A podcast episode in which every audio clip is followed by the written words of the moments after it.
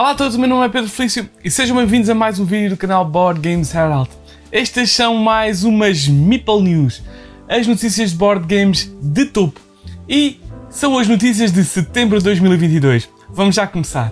O jogo Draft and Record do designer, first time designer Bruno Maciel chegou ao Kickstarter e creio que ainda esteja por lá, portanto, já sabem, este novo designer português lançou então este jogo de roll and write ou flip and write uh, através da, uh, da, do Kickstarter. Por isso mesmo, vão lá ver e ainda vão a tempo de uh, fazer o funding deste Draft and Record. Em setembro, deu-se o lançamento oficial de do, dos dois jogos in-house da Mabel Games e foram eles o Évora e o Hércules. O primeiro foi o Évora em, em, na cidade de Évora mesmo mais particularmente na biblioteca uh, pública, e depois foi o, poucos dias depois, o um, ehm, Hércules, que foi na FNAC no Colombo. Portanto, os dois jogos in-house da uh, Mabel Games lançados em setembro.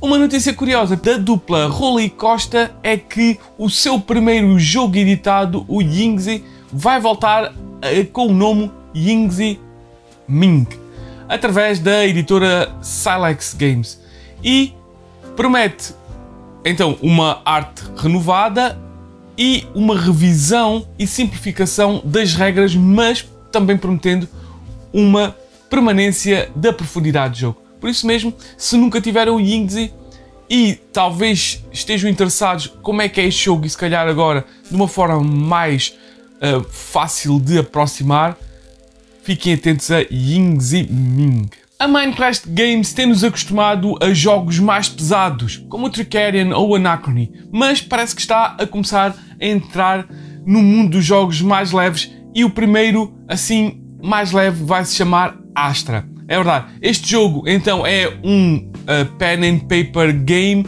onde vamos utilizar uh, o papel caneta para desenhar constelações de acordo com os objetivos do jogo. Por isso mesmo, se gostam desta editora, dos jogos desta editora e querem ver como é que ela uh, funciona com jogos mais leves, assim se possa dizer, fiquem atentos a este Asta. A editora Renegades Game Studios anunciou o Fuse Countdown. Este vai ser então um seguimento, um remake do Fuse, onde então o jogo vai aumentar com uma boa proporção, adi uh, adicionando novos mecanismos como dados wildcard, como uh, habilidades assimétricas e especiais, portanto, várias novidades para este Fuse jogo de dados é em tempo real para desarmadilhar bombas. Por isso mesmo, se não tinham Fuse, querem algo melhorado, Fuse Countdown uh, foi anunciado então durante setembro. Durante setembro foram anunciados os Deutschen Spielpreis, que são os segundos jogos mais importantes da indústria alemã. O jogo, os jogos foram então o jogo do ano para o Ark Nova, sem dúvida.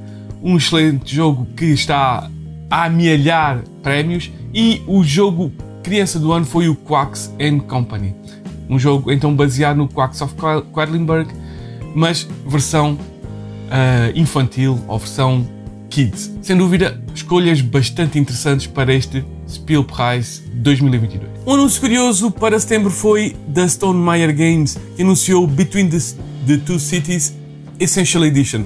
Muito à semelhança do seu Viticulture Essential, o, uh, a editora pegou então no jogo base, Between Two Cities, que é um jogo então de construção de cidades onde vamos construir duas cidades em conjunto com os nossos vizinhos e vamos pontuar a mais baixa delas e uh, então com uh, a sua mistura com parte da expansão Capitals, portanto, dando assim um Essential Edition.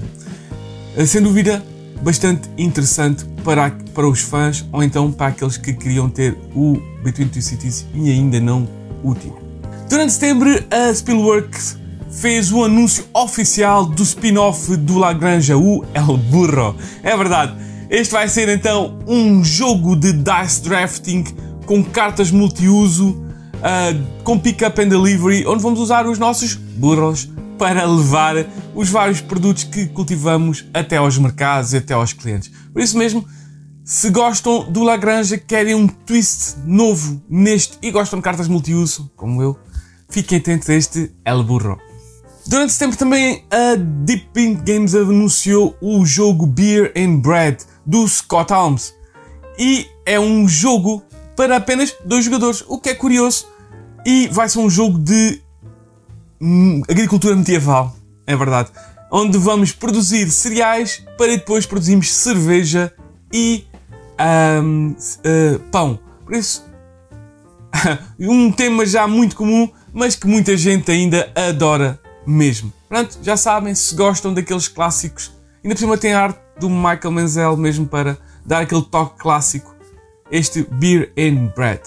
Outros prémios do ano anunciados durante setembro foi o International Gamers Award, que tiveram três categorias onde houve vencedores e bastante curiosos. A primeira foi para multijogador e foi o vencedor o Carnegie da Queen Games. Então o melhor jogo para dois jogadores foi para o Ark Nova, mais um prémio para o Ark Nova. E o solo, o solo uh, game do ano foi para o Cascadia. Portanto, três jogos, pelo menos os dois últimos não são para apenas dois jogadores e o outro não é apenas solo, mas pronto. Foi então esta a escolha, que sem dúvida são excelentes jogos para então uh, este International Gamers Award. Um curioso anúncio para sempre foi mesmo que a Steam Forge Game está a preparar o Elden Ring The Board Game. É verdade. Este jogo, então, de miniaturas, com certeza, é baseado no super famoso e um dos mais adorados videojogos dos últimos tempos, o Elden Ring.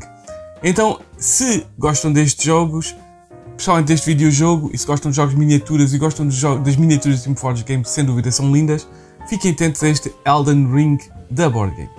A editora Alpha Kingdom Games anunciou um curioso jogo de nome Nova Roma. Este é um jogo do designer que tem feito uns jogos super interessantes ultimamente, como o Rurik Dawn of Kiev ou o Endless Winter, que eu ainda estou à espera. Este então é um city builder romano, Império Romano, uh, de, um, de que sem dúvida parece bastante, bastante interessante com trabalhadores com uh, habilidades diferentes. É um, um worker placement com trabalhadores com habilidades diferentes, com grelhas, construção de grelhas, para notar além de construção de grelhas que também ativam e fazem combos. Portanto, é um jogo que sem dúvida parece bastante interessante, um city builder com worker placement que parece-me a mim muito interessante, por um designer que parece que está aí na berra. Por isso, Nova Roma. Se são fãs dos famosos e já saudosos jogos uh, Tycoon, normalmente jogados no PC, então a Tristar Games tem uma boa notícia para vocês, já que anunciou o Zoo Tycoon The Board Game. É verdade. Então, pegar neste uh, videojogo de gestão, criação de uh, jardins zoológicos e o levá-lo para um board game formato analógico. Portanto, se gostam deste estilo de jogos, estão aqui na novidade de jogos de zoológicos, Zoo Tycoon da Board Games pode ser para vocês.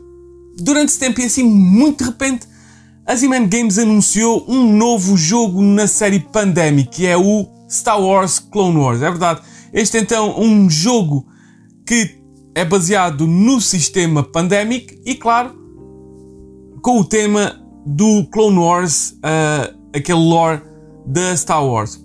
Por isso mesmo, se gostam de ambas as coisas, isto é, Star Wars e Pandemic, fiquem atentos. A editora belga Geek Attitude Games anunciou durante setembro um jogo de um dos designers de Troyes ou Black Angel e tem por nome Expo 58. É verdade, este vai ser então um jogo onde vamos ser visitantes da Exposição Mundial de Bruxelas de 58. E o objetivo vai ser mesmo maximizarmos a nossa visita, melhorarmos ao máximo a nossa visita, visitando os, uh, o maior número, ou pelo menos o número pretendido de pavilhões para uh, certos objetivos que nós vamos ter no nosso, na nossa agenda. Por isso mesmo, se gostam deste maximização, gostam do designer e gostam deste tema diferente da Expo 58, World Expo de Bruxelas. É ficar atento à Expo 58.